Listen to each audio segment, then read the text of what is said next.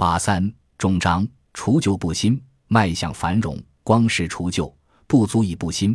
读完本书后，毫无疑问，各位会对媒体轻率的报道小泉改革已进入了收尾阶段感到愤怒。日本在二十世纪建造起来的耀眼金字塔，是即使没有资源，即使远离全球市场，只要有优秀人才，仍能成为全球第二经济大国。但到了二十一世纪，应该如何维持成就？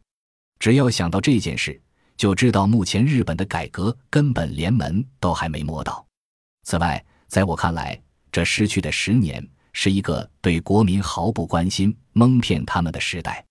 任国家陷入了泡沫经济与金融危机，却没有对此采取根本性的措施，只意思一下以税金或公债作为经济对策。却去拯救让存款人没有利息的、应该倒掉的银行，而企业则摆出了裁员的姿态。一切对策都集合了向内、向下、向后这三要素。还好，幸运的是，随着中国经济的突飞猛进，日本传统产业跟着复苏了。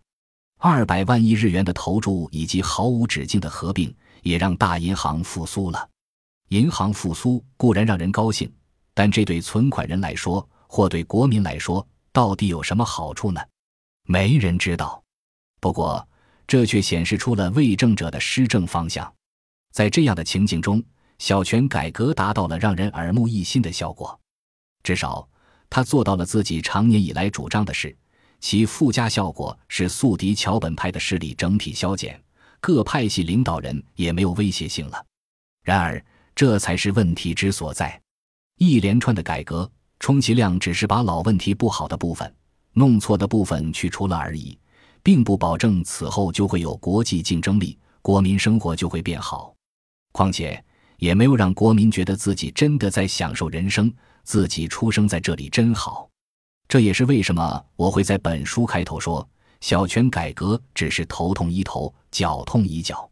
我再强调一次，我并不是在批判小泉先生这条路。非得有人来走不可，摧毁旧事物是催生新事物的必要仪式。然而，历史将会证明，只要新事物诞生了，旧事物就会自然淘汰，改革就可以轻松的推动了。只要了解到新事物所带来的好处，大家的抵抗就会越来越少。